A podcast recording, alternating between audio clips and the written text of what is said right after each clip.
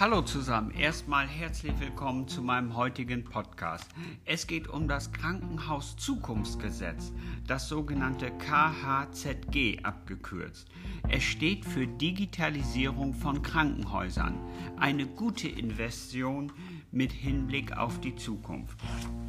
Der Bund wird 3 Milliarden Euro bereitstellen, damit Krankenhäuser in moderne Notfallkapazitäten und Digitalisierung investieren können. Das ist sehr wichtig. Der Referentenentwurf sieht vor, dass die Länder weitere Investitionsmittel von insgesamt 1,3 Milliarden Euro aufbringen werden.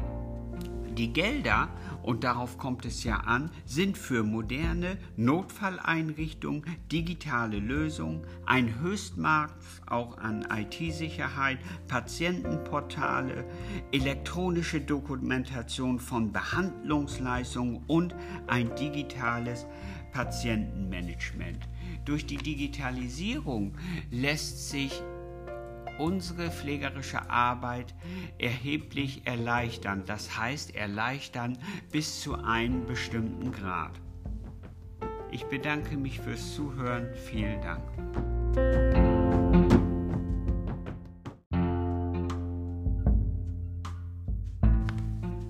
Hallo zusammen, erstmal herzlich willkommen zu meinem heutigen Podcast. Es geht um das Krankenhaus Zukunftsgesetz, das sogenannte KHZG abgekürzt. Es steht für Digitalisierung von Krankenhäusern, eine gute Investition mit Hinblick auf die Zukunft. Der Bund wird 3 Milliarden Euro bereitstellen, damit Krankenhäuser in moderne Notfallkapazitäten und Digitalisierung investieren können. Das ist sehr wichtig.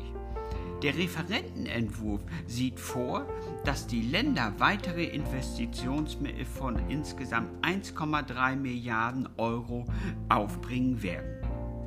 Die Gelder, und darauf kommt es ja an, sind für moderne Notfalleinrichtungen, digitale Lösungen, ein Höchstmaß auch an IT-Sicherheit, Patientenportale, elektronische Dokumentation von Behandlungsleistungen und ein digitales Patientenmanagement.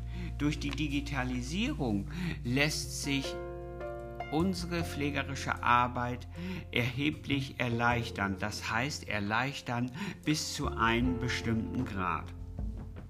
Ich bedanke mich fürs Zuhören. Vielen Dank.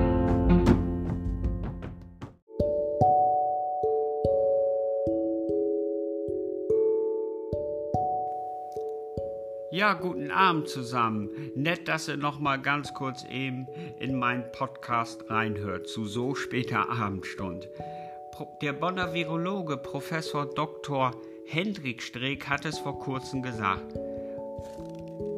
Wichtig sind die stationären Aufnahmen, ob wir genug Betten auf den Intensivstationen zur Verfügung haben. Eher nicht die Konzentration allein auf die Infektionszahlen, die diesbezüglich eigentlich gar nicht so aussagekräftig sind. Professor Dr. Hendrik Schräg schlägt eine Ampel vor, die davor warnt, wenn die Situation in Krankenhäusern kritisch werden sollte also wo wir ab einer bestimmten Zahl von Bettenaufnahmen sagen, hier müssen wir vermehrt aufpassen und intervenieren. Hier ist eine Gefahr da. Ob wir eine Veränderung des Virus haben, ist zu früh zu sagen.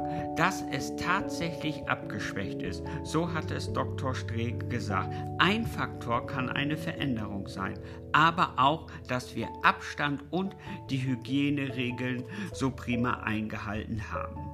Die Infektionsdosis, wie viele Viren man zu Beginn einer Infektion abbekommen hat, bestimmt, wie schwer der weitere Verlauf der Erkrankung ist. Durch Abstand und Masken haben wir die Infektionsdosis heruntergesetzt. Professor Dr. Hendrik Streeck stellt Deutschland ein sehr gutes Zwischenergebnis in der Bewältigung der Corona-Pandemie bislang aus. Ich betone bislang. Wir sind ja mitten in einer Pandemie, in einer Corona-Pandemie Und natürlich äh, gibt es hier noch kein Endergebnis. Wir sind natürlich nur auf einen Zwischenschritt. Ich bitte weiterhin darum, dass wir vorschriftsmäßig auch die sogenannten AHA-Regeln einhalten. Abstand halten, Hygienemaßnahmen befolgen und Atemschutzmasken tragen, wenn immer auch vor allen Dingen der Abstand nicht eingehalten werden kann und da, wo es auch vorgeschrieben ist. Wir schützen einmal damit uns selbst, wir helfen damit, Leben zu retten und vor allen Dingen helfen auch unseren Mitmenschen. Vielen Dank.